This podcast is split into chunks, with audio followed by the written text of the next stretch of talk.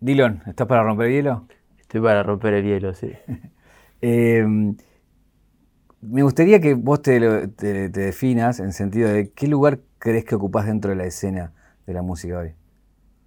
Eh, yo creo que ocupo un lugar que nadie venía ocupando, eh, que a veces es raro, hasta, hasta para mí mismo creo que es raro porque como que me, me posici- me posicioné en un lugar así como muy alterno, pero a la vez como también estoy muy también del lado obviamente de lo que sería el hip hop y todo eso, porque es de donde más saco inspiración y herramientas.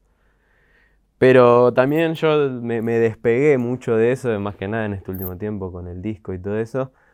Eh, como que estoy ahora en una situación rara de que me llevo bien con, con los raperos, con los indie, con, con todo, me llevo bien, la verdad. Eh, y yo, o sea, lo que quiero lograr a largo plazo es desligarme de, de- de- de quizás cualquier lugar donde me quieran encasillar. Un viaje, un viaje. Una vida, un recorrido. Una reconstrucción. Caja negra. Caja negra. Todo queda registrado en la memoria. Te pregunto justamente por eso, porque el lugar que, por el que vas eh, es como un lugar paralelo en que es imposible eti- etiquetarte en un punto, ¿no? Sí, eh, sí, o sea, a mí siempre me gustó como representar un poco a la, a la gente que siempre se queda afuera, por ejemplo, porque yo soy uno de ellos también como, no sé, afuera me refiero a lo que suena por ahí más mainstream y todo eso, lo que suena en todos lados, lo, lo, más así producto prefabricado, como yo me acuerdo cuando salí en, en 2018, principio de 2019, eh, como que con un conjunto de gente logramos hacer como una contracultura así medio under a lo, lo que estaba eh, ahí, un poco medio como lo del grunge, ponerle como respuesta al glam eh, en un punto. Eh, y entonces a mí una de las cosas que más me llena, la verdad, es que alguien venga y me diga o sentir que, que mucha gente se inspiró y que por, verme a mí lograr lo- lo- todo lo que logré, quizás desde otro lado que no es el, típico o el más fácil, por así decirlo, eh, que mucha gente se anime a hacer algo así, la verdad es de las cosas que más me llena y también es una razón de lo, por qué lo hago. Eh, tienes esa imagen, como- eh, imagen también como de niño terrible, ¿no? Eh, medio jugás también un poco con eso, me parece. Pero quería ir al, al niño posta, a, a cuando eras pendejo, y, y digo, ¿cómo, ¿cómo eras? Si eras realmente terrible, como, como parodias ahora, ¿no? Eh, bueno, o sea, mucha gente tiene esa imagen mía de niño terrible. De hecho, muchas veces que por ahí viajo a otras provincias, algo así, como mucha gente eh, viene y, por ahí viene con una energía así que de decir, uy, este es un loco bárbaro, y vienen por ahí recontra exaltados o algo así. Y yo la verdad soy tipo la persona más tranqui que existe, entonces como que muchas veces por ahí chocan contra, contra una pared que dice, no, pará, nada que ver, tipo, estoy re fuera del lugar.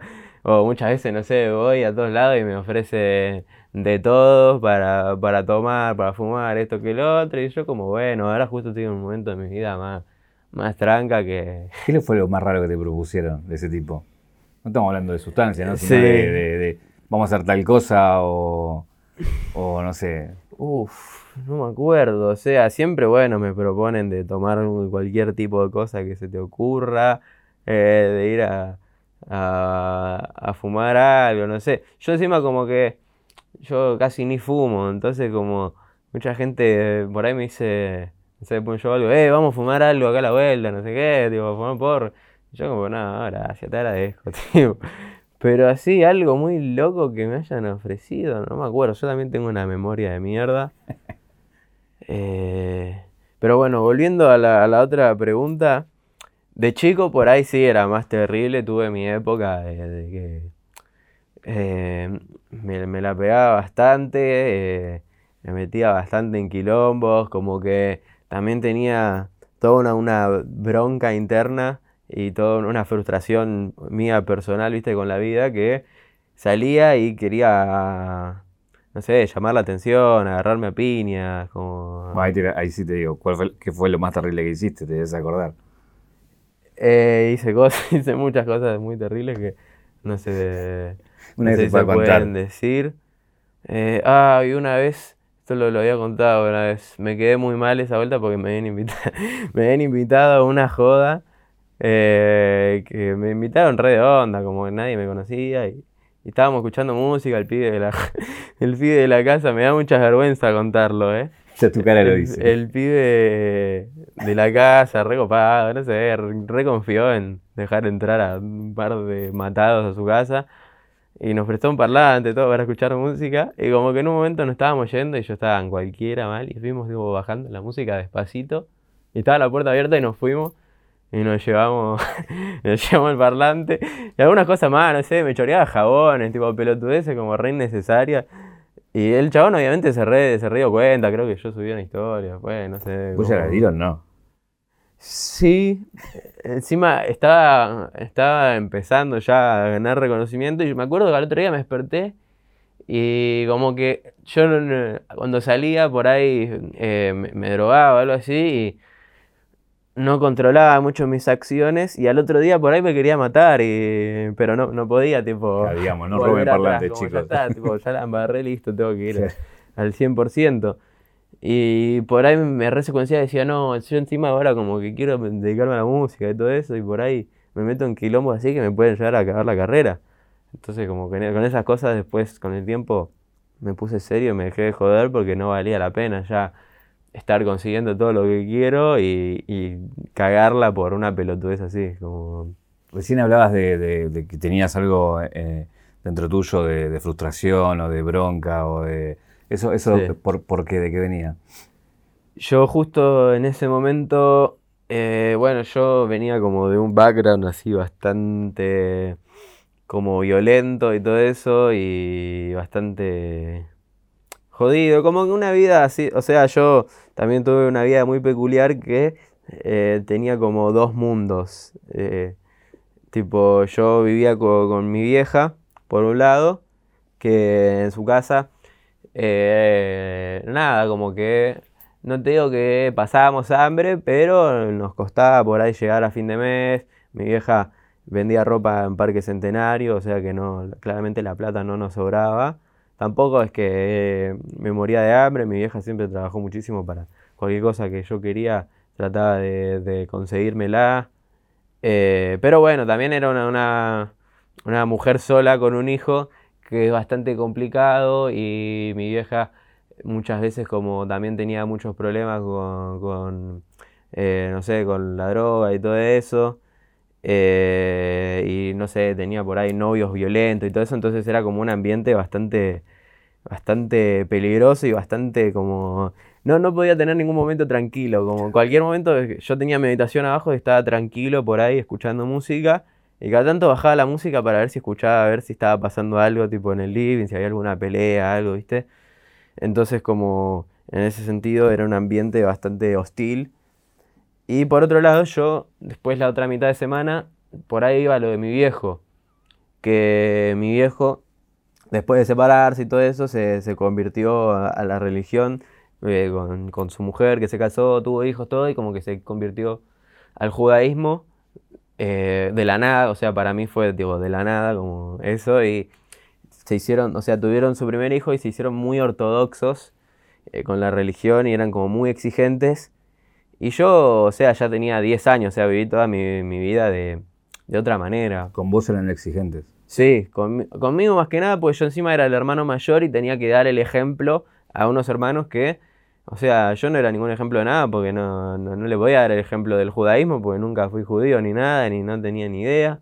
Y tampoco quería eso para mi vida, la verdad. Entonces como que chocábamos bastante, eh, me hacían como medio que...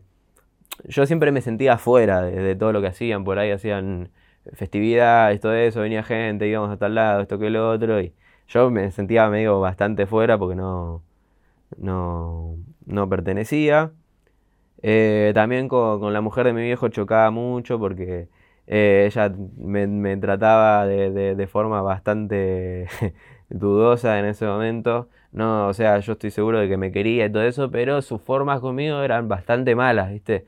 Entonces, eh, yo no me sentía en casa, ¿viste? No sentía que sea mi hogar, como me- medio que me hacían sentir como que estaba, no sé, en un, eh, no sé, me estaban así haciendo un favor, tipo, toma, pibe, te, damos la estadía. Entonces, como no me termina, no me terminaba de, sentir en mi casa y con todo, incluso con todo lo que pasaba en, mi- lo de mi vieja, que por ahí era horrible y todo eso, yo terminaba sintiéndome más en casa en, en ese ambiente que, que en el otro, que quizás era una familia más tranca y todo eso, pero no, no me dejaban ser lo que yo quería ser. Entonces yo como que optaba por el, libertinaje un poco más, que tampoco era que era el libertinaje total, era una relación de, de madre e hijo, pero muchas veces se desvirtuaba todo por, bueno, por todas estas cosas, se desvirtuaba a un punto bastante alto. Eh, bueno, todo esto llevó a que mi vieja en un momento cayó presa por, bueno, malas juntas, eh, quedó pegada ahí un caso que, bueno, mal, mal anda, mal acaba, es así. Eh, yo tenía 15 años, más o menos, eh, y ahí yo me fui a vivir con mi viejo, porque no me ¿Qué- quedaba otra. ¿Qué te pasó cuando pasa ese episodio en, en vos, digo? Eh, y fue un trauma enorme, o sea, ver así como hubo un allanamiento, todo eso, y ver tipo enfrente de tus ojos como se llevan así tipo esposada a tu vieja, como que obviamente fue bastante Ah, traumático. vos estabas. Sí, sí, yo estaba, yo estaba, eran las 6 de la mañana, yo de hecho estaba despierto y escuché un ruido así muy fuerte, como dije, ah, se estarán peleando los vecinos, como yo estaba siempre acostumbrado a que haya quilombo, ¿viste? Eh, y no, no eran los vecinos, claramente eran como 10 policías que entraron con perros toda a casa y todo eso. Y bueno, yo ahí a mi vieja no, no la vi como por 6 meses, que no, no la pude ubicar y todo eso, hasta que llegué a ubicarla, que ella estaba, presa y hablamos por teléfono, esto que lo otro.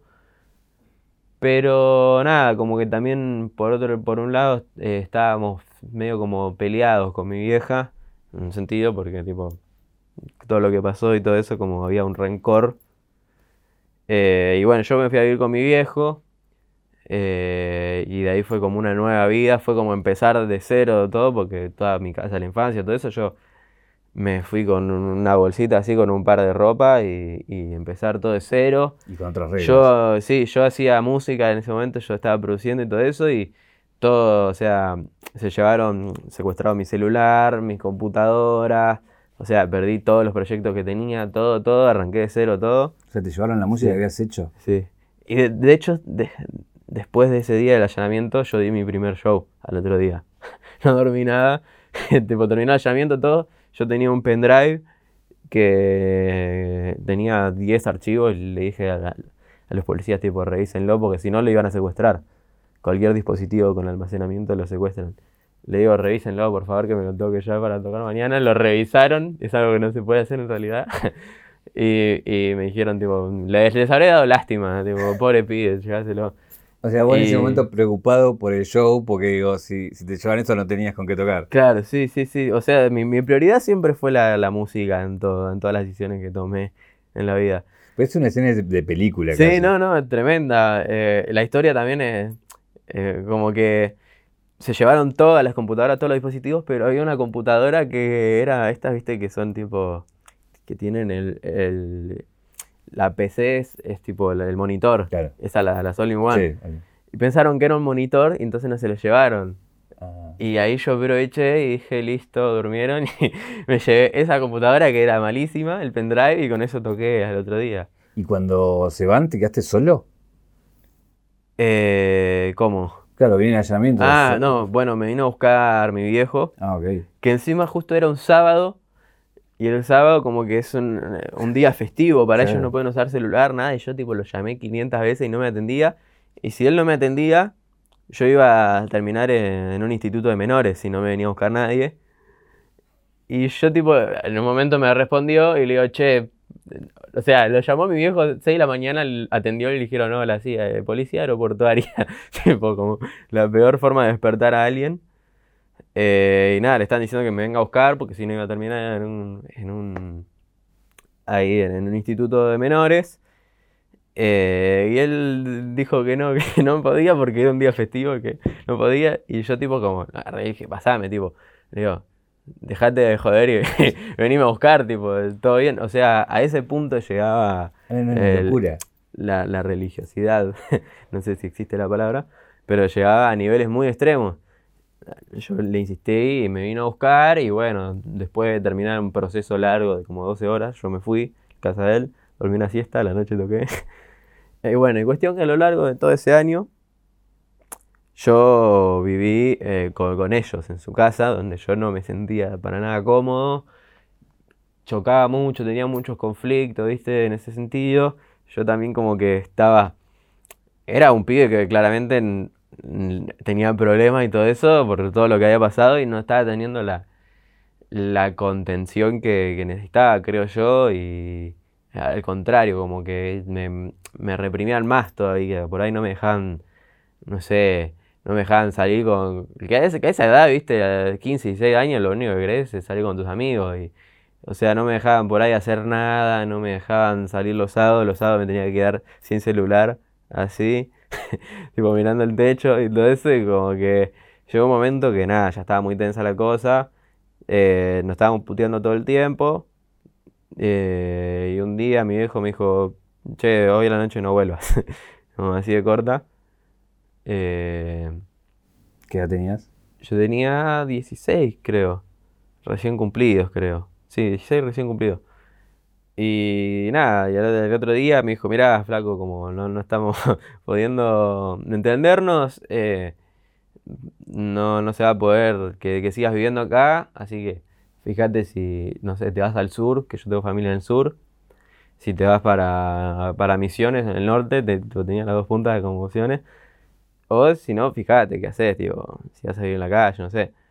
Y yo como dije, no me voy ni, a- ni al sur ni al norte porque, o sea, yo quiero hacer música y ya tengo todo mi circuito de gente que conozco acá y todo eso, y acá lamentablemente hay muchísimas más oportunidades de, de poder llegar a, a lograr algo de esas características que si vives por ahí en, en- en el interior.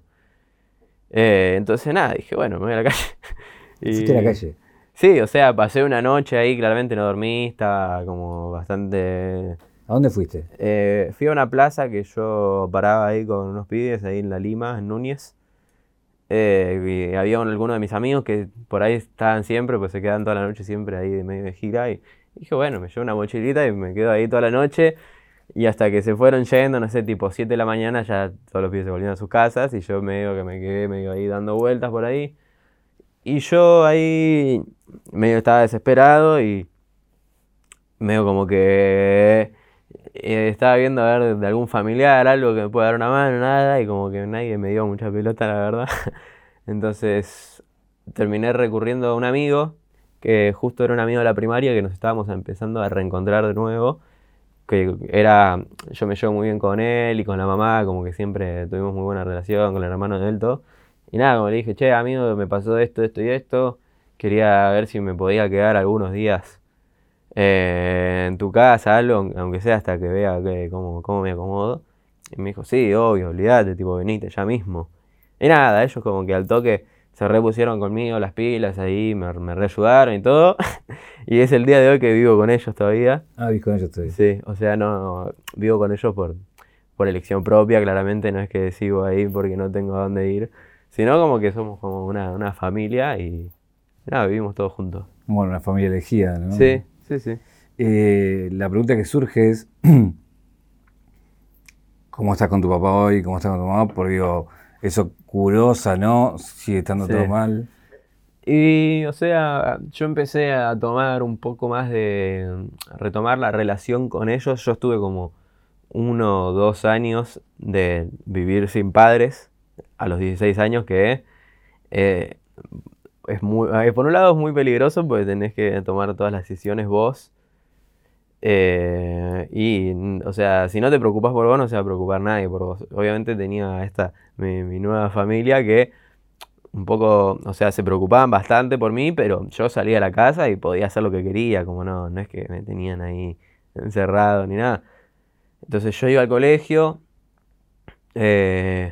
en un momento empecé a laburar ahí como que mi viejo me terminó como dando laburo, él se puso una pinturería, después de, tanto trabajo y todo eso, se logró poner una pinturería, medio como que en un momento me dio, me dio un trabajo como para no regalarme la plata, como bueno, te voy a dar plata porque no queda otra, porque si no me iba a morir de hambre, pero bueno, ganátela. Y me puse a laburar ahí. Eh, y nada, o sea, yo tenía... ¿Venta de público o estabas tipo de Sí, sí, era, era malísimo. O sea, yo atendía y no tenía idea de nada, porque era medio de revestimientos plásticos y todo eso, y por ahí venía alguien y me decía, che, ¿y este tacho cuánto, cuánto rinde? Tipo, ¿cuánto metro cuadrado puedo pintar con esto? Y yo le, por ahí le tiraba el número, pero ni idea. Como. Ah, le chamullaba. Me tenían bastante de onda y la verdad me estaban pagando bastante de onda. Y yo, bueno, como que todo, todo ese año y medio por ahí, de, eh, empecé a tomar como muchas pastillas y todo eso, ¿viste? Y por eso tenía como ese resentimiento interno de, che, no pego una y, si yo no pego una, nadie va a pegar una. por eso hacía estas cosas, ah, estas maldades que estaba con resentimiento de, bueno, si no me pasa ninguna buena a mí, ¿por qué tengo que ser bueno con el resto de la gente? Y además, bueno, de, todo esto tomando muchas pastillas y todo eso, que yo me pensaba que era un capo y que era un loco bárbaro. Y hoy mirándolo en retrospectiva digo, ah, era un boludo tremendo. Eh, ¿Y dónde haces el quiebre? Y bueno, o sea, yo empecé a hacer música ahí en, esta computadora que me había quedado. Eh, o sea, ya hacía música, pero eh, empecé a mandarle ahí con, con, unos parlantitos que tenía, que se escuchaba horrible todo. Y ahí empecé a hacer mis temas empecé a hacer ahí como instrumentales y todo eso y, y de a poquito fui sacando temas y todo eso y, ellos, tipo, yo les quemaba la cabeza con la música y la gente que vivía conmigo, les quemaba la cabeza con mi música todo el día, todo el día, hasta que bueno, empezó a, arrancar, a funcionar, empecé a sacar temas y empezó a ir bien. Y ahí fue el quiebre que me empecé a, a poner 100% para eso.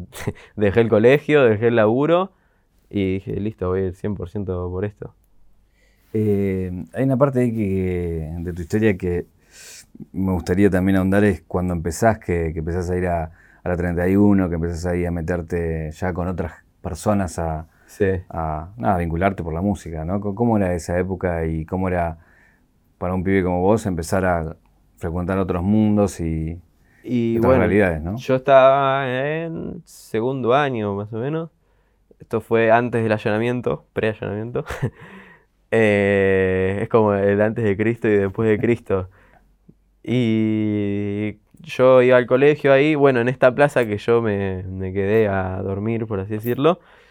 Yo medio que paraba ahí y conocí a, varios pibes, esto que el otro, y yo estaba haciendo instrumentales, yo tenía 15 años. Y cuestión que coincidimos con un pibe ahí, con el que me llevaba piola, y dijo, che, mirá, yo tengo e-, este grupo eh, de música que ellos ya estaban activando. Y nada, estaría bueno que te sumes. Como. En ese momento como que no había conflicto de interés de nada, era tipo, vos haces música, yo también, listo, hagamos música juntos, ya está. Como que no, no había tipo tanta industria, va, no, había industria de lo, de lo que hacemos. Entonces, nada, cuestión que ahí yo conocí al MH, que es el, chico este que, que en la Villa 31, hablamos por Facebook, todo esto que lo otro, y me decía, che, tenés que venirte acá al estudio hacer algo, no sé qué.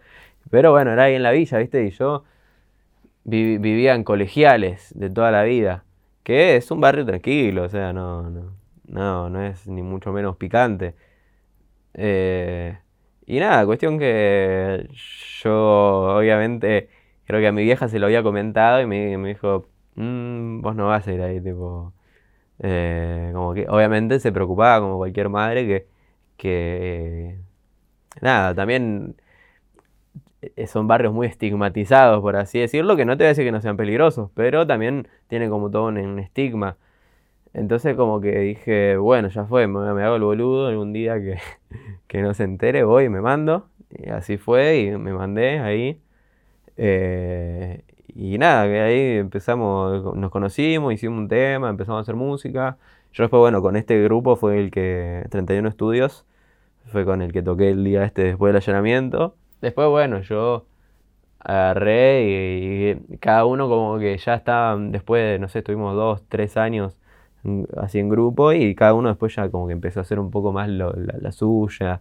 como que empezó ahí, nosotros hacíamos rap puro tipo boom bap y empezó, a mí, no sé, en 2015 fue cuando descubrí el trap y todo eso y me empezó ahí como a interesar eso y con el correr de los años quería como a ver, ahondar un poco más eh, en eso y dejar quizás un poco más el rap tan tradicional, que no quiere decir que no me guste, pero, pero justo surgió eso nuevo y bueno, y terminó siendo que empecé yo a hacer mis letras, mi música. Mi primer tema me lo grabó MH ahí en, la Villa 31. Y bueno, y ahí empecé con lo mío y después, bueno, quedé así.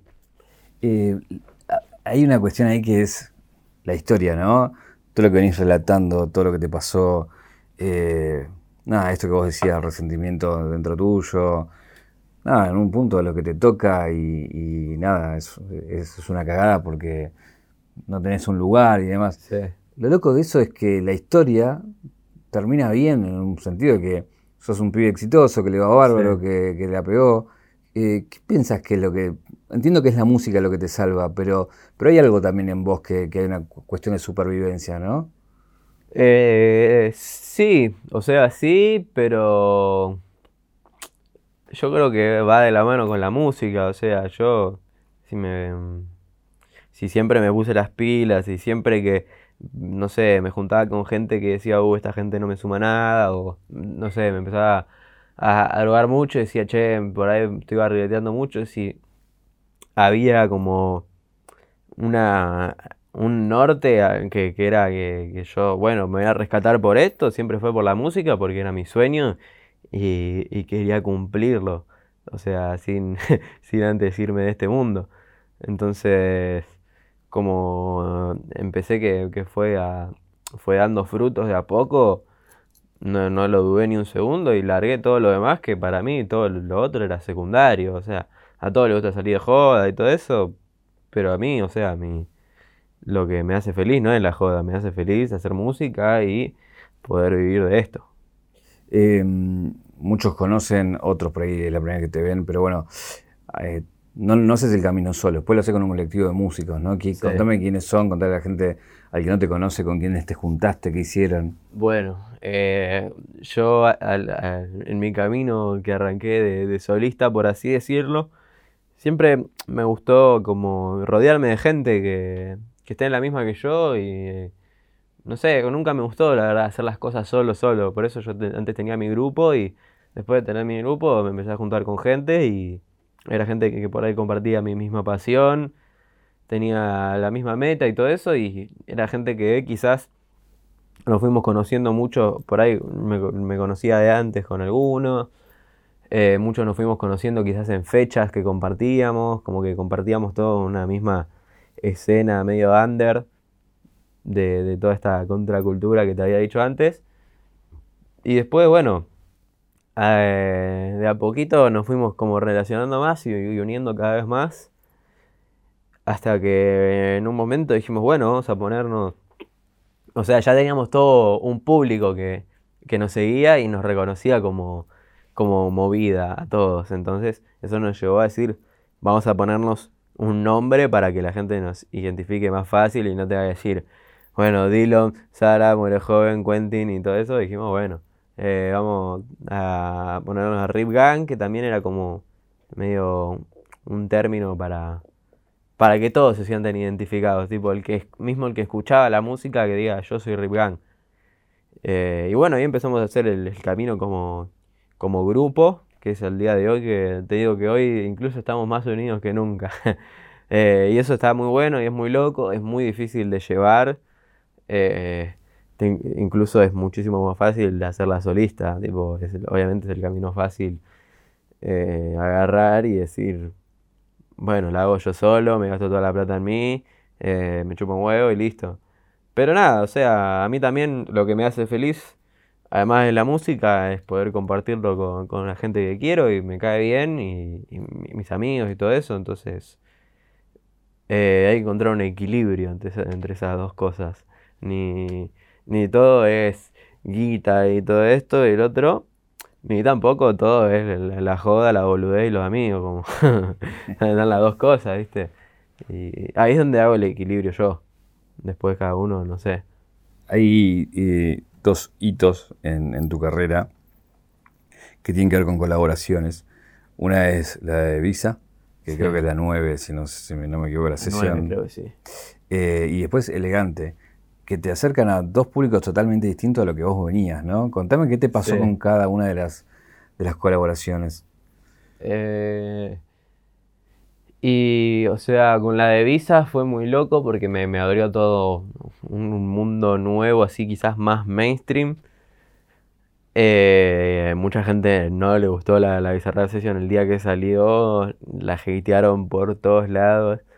Eh, pero yo, o sea, sabía que con el tiempo iba a, tomar un poco más de sentido. Eh, y nada, o sea, en ese momento claramente Bizarrap no es lo, lo que es hoy, pero fue un boom bastante grande para mi carrera.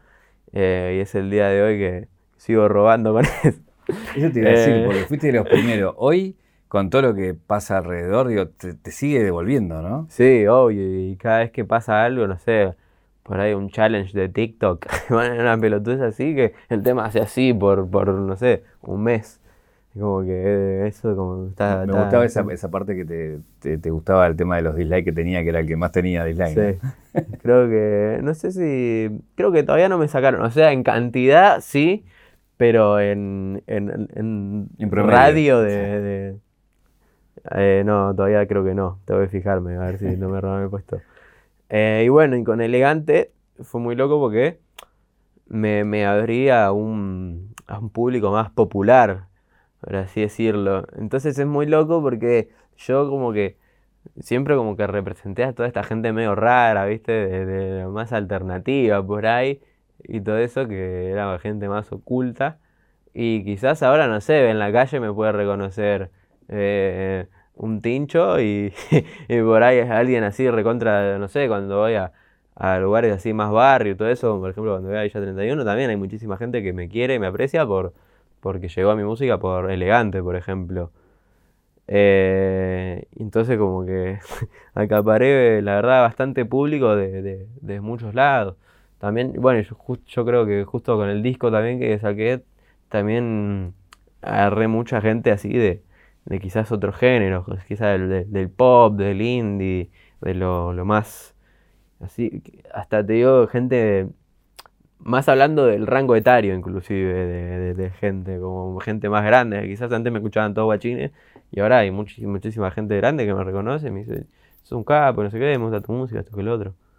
Hay una cosa que me parece que fuiste venciendo, eh, no solamente por tu música, sino por cómo sos vos, esta cosa del prejuicio para con vos, ¿no? Como que vas conquistando terrenos y públicos. También creo que alguna vez lo, lo decía, esto de ser difícil, es, eh, es difícil ser rubio de ojos celestes. Es que parece ho- horrible, ¿no? Eso, pero como que no, no me estoy victimizando claramente. Pero la verdad es que toda mi vida me costó el doble ganarme el respeto a cualquier lado donde iba, porque tenía quizá, ahora por ahí estoy más hecho mierda, pero quizás tenía toda una carita así de bebé, viste, todo rubio, ojos celeste, entonces decían, ah, este es un boludito, no sé. Entonces como que siempre me, me costó el doble ganar el respeto a todos lados donde fui. Eh, y siempre me, me quisieron tirar abajo de todo, que vos sos esto, que sos un cheto, que eh, no sé, que esto y lo otro. Y bueno, siempre me, tuve que morfar, qué sé yo. No, es así. Pero encima no, o sea, no, no hay nada más lindo que tener revancha de eso. Entonces como yo siempre, bueno, por ejemplo, lo que pasó, no sé, con lo de Visa, que el primer día tuvo millones de dislikes así. Yo como que en esas situaciones suelo confiar bastante en mí y digo, bueno, el tiempo me dará la razón, quizás. Y si no, no, bueno. Pero muchas veces me pasa eso y no, no hay sensación más satisfactoria que, que eso, que poder tener venganza. Eh, igual también hay- me parece una búsqueda tuya en, la provocación, ¿no? De, de ponerle determinado título en una canción, de poner determinado personaje dentro de otra canción para incomodar. Como que eh, jugás siempre ahí, ¿no? Te gusta eh, esa cosa de, de correr un poquito la línea, ¿no? Sí, obvio, amigo. O sea, eso me encanta y también es un poco una estrategia que tengo que quizás mi música es un poco más difícil de, comercializar que quizás otra. Porque, eh, no sé, por ahí antes hacía unos temas muy pesados, muy distorsionados. Bueno, la Bizarrap Session es, o sea, es invendible. Pero al tener esto, quizás yo creo que lo que más un poco atrae eh, es esto, lo de jugar con el límite, decir, uh, acá se fue la mierda, no sé, por ejemplo, el tema de este pelotuda. Dije, le voy a poner pelotuda de título porque la gente va a querer ir a ver, uy, tipo, listo, ya está, con este lo cancelamos, tipo, se, cruzó la línea. Y quizás entras al tema y no, está todo bien, está todo legal, pero como que me gusta jugar con eso, siempre que, que sea algo chocante. Tengo una caja y acá tenemos un regalito para vos que es este, abrilo. A ver, che. El 0800 Don Rose de plata. Eh, Justo me hacía falta un anillo, perdí todos los míos tirándome al público, me los chorearon. No. Te juro. Encima eran anillos de mi abuela, el todo, que está viva todavía, pero la baja. No. Bueno, bien ahí, eh, muchas gracias. Y lo otro me lo van a alcanzar porque no entra en la caja. Eh, es esto, la máscara de Scream. Me encanta, tengo que ir a ver la nueva, todavía no fui a verla, me siento un poser ahora con esto. Eh, me encanta, la voy a usar, ¿eh? Porque para un poco simboliza esta cosa de, tuya de reírte un poco de, la muerte, del terror. Tenés muchas referencias también, digo. Eh, si bien vos no te reconoces como alguien cinéfilo o alguien que consume, tenés un montón de referencias tiradas por ahí. Pero un poco quería entrar con eso a esto de, cómo te reís en este título de post-mortem, digamos, y de entrar eh, en un cajón como si fuera que estuvieras muerto para presentar tu disco, que, me acuerdo que nos cruzamos una vez y dijiste, yo lo tiré y después estaba todo hecho y me tenía que meter y me quería matar. ¿Cómo es meterse en un cajón y estar muerto, por lo menos para presentar un disco que la gente te vio entrando en ese cajón, ¿no? Y fue una situación bastante bastante fuerte. Como, no sé, o sea, fue como una joda que llegó muy lejos y cuando llegó tan lejos dije, che, por ahí alguien se puede llegar a tomar esto como malo, o puede llegar a ser muy fuerte también. Yo ese día, bueno, para los que no saben, yo hice la presentación de mi disco y tuve la, gran idea de entrar adentro de un cajón fúnebre y me iban a llevar todos mis amigos de la Rip Gang así hasta el escenario. No había pensado en el factor claustrofobia hasta ese día. Eh, igual no, me, di cuenta que claustrofóbico no soy, por suerte, porque estuve tipo toda la tarde ensayando, me metí un rato largo así en el cajón, como 20 minutos para, para ir. matarte. Sí, mentalizándome qué iba a pasar. Y, y nada, o sea, yo en un momento vi el acto desde afuera y dije, che, por ahí es mucho, como me estoy, estoy yendo a la mierda, iban a estar mis viejos, todo por ahí, era una imagen muy fuerte ver a su hijo entrando en un cajón, ¿viste? Eh, pero bueno, ¿viste? son las, ideas que al fin y al cabo me terminan haciendo lo que soy también, ahí creo que es mi, mi mayor distintivo. Bueno, hay, hay, una cuestión ahí, me parece que con tu grupo, eh, con Bohemian y, con la gente que te rodea, que, maneja muy bien el marketing, las presentaciones, lo conceptual, la tapa de tu disco es hermosa, digo, eh, que es un artista... Sí, sí, sí, Marcelo Canevari y Ornella Cosetti, la verdad. Eh, que habla todo un concepto, ¿no? Y quería ahondar un poco, ¿por qué elegiste ese concepto del post-mortem, digamos, no? Eh, bueno, primero que nada, un charado ahí para la gente de Bohemian que todas las locuras que, quiero hacer me las cumplen. O sea, yo no puedo estar más agradecido que, que pedirle a gente que te lleve en un cajón y que actúen y todo eso. O sea, no. Casi cualquier persona creo que me hubiera dicho que no.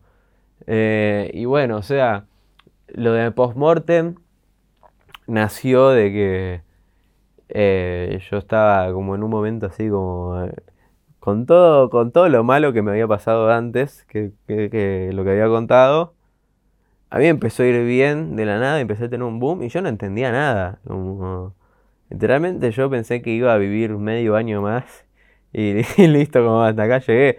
Eh, no, no, no, no veía salida para ningún lado, la verdad. O sea, vos pensás que te morías joven. Yo hasta en un punto como lo, lo pusheaba. Como agarraba y no sé, iba al colegio y me tomaba siete pastillas. Como que no me importaba, ya no tenía mucho que perder. Entonces cada, vez como iba apoyando más el límite, tipo, a ver cuánto puedo aguantar. Entonces claramente no iba a llegar muy lejos con esa mentalidad. Y de la nada, no sé, me empezó a ir bien y toda la gente me empezó a querer de la nada. Eh, y no sé, a mí antes no me invitaban ni, un cumpleaños de 15. Y ahora de la nada me invitaban a todos lados y eso, como que es algo muy lindo, pero por otro lado, por dentro te, hace como, te crashea la mente, como que no, no, no terminás de entender, ¿viste? Y a mí como que me empezó a agarrar un miedo muy fuerte a morirme. como que antes no tenía nada que perder y ahora tengo mucho para perder. Tipo, ¿qué pasa si me muero ahora? Como nunca había pensado en eso. Entonces me agarró como un pánico de no, que me voy a morir yo, se va a morir la gente que quiero y todo eso. Y, y agarré y em, dije, bueno, o sea, estaba como en busca de una temática para el disco.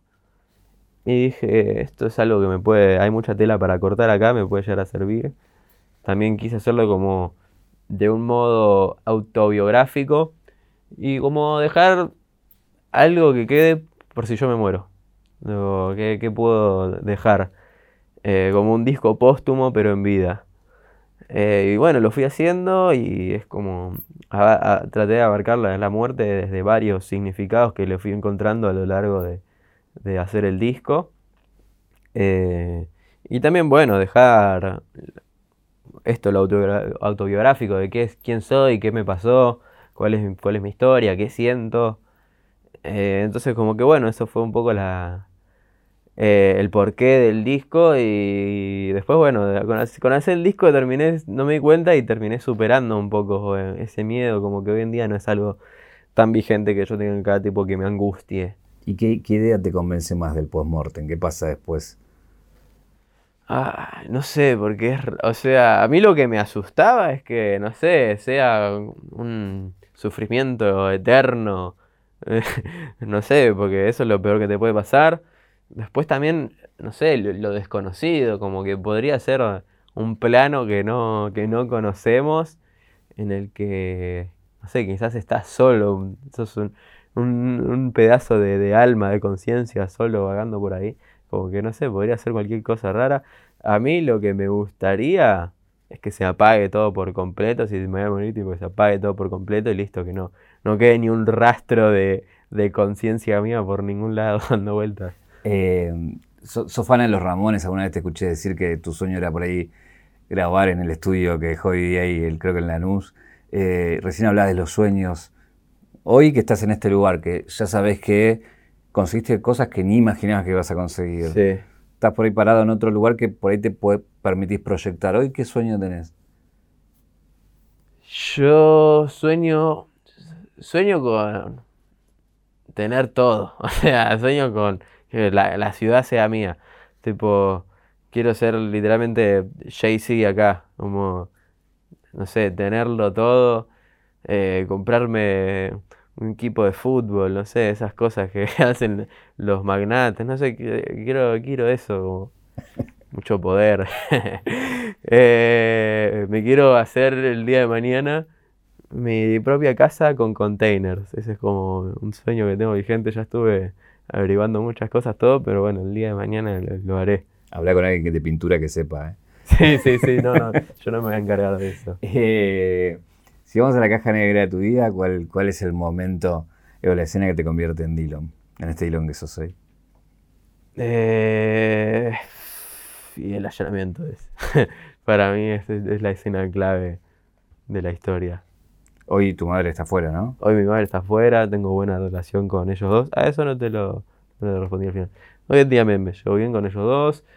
Después de muchos años de terapia, eh, aprendí a perdonar y no ser rencoroso. Y, y también hay gente que al fin y al cabo, viste, por más que se hayan mandado mil cagadas y todo eso, se haya equivocado mil veces, también hay gente que por ahí te, te quiere y muchas veces se equivoca por, por quererte tanto. Entonces, es difícil convivir con eso a veces, pero bueno, hay que tener paciencia y ver la forma de, poder estar en paz. Te lo pregunto también para que lo dejes claro y no te estén preguntando después por todos lados qué pasa con esa historia. Eh, es muy bueno verte contestar todo esto con la... Sí, sí, es más, te voy a pedir que el último te lo pongas y contestes qué te preguntarías con esa careta. Ok, a ver. Ahí está. ¿Qué te preguntarías, Dylan? Eh, ¿Qué me preguntaría yo a mí mismo? Eh, si soy feliz. Muy bien. ¿Me ves ahí para chocar los puños? Ah, está. Ahí está. Ahí estamos. Gracias, Dylan. Gracias a vos.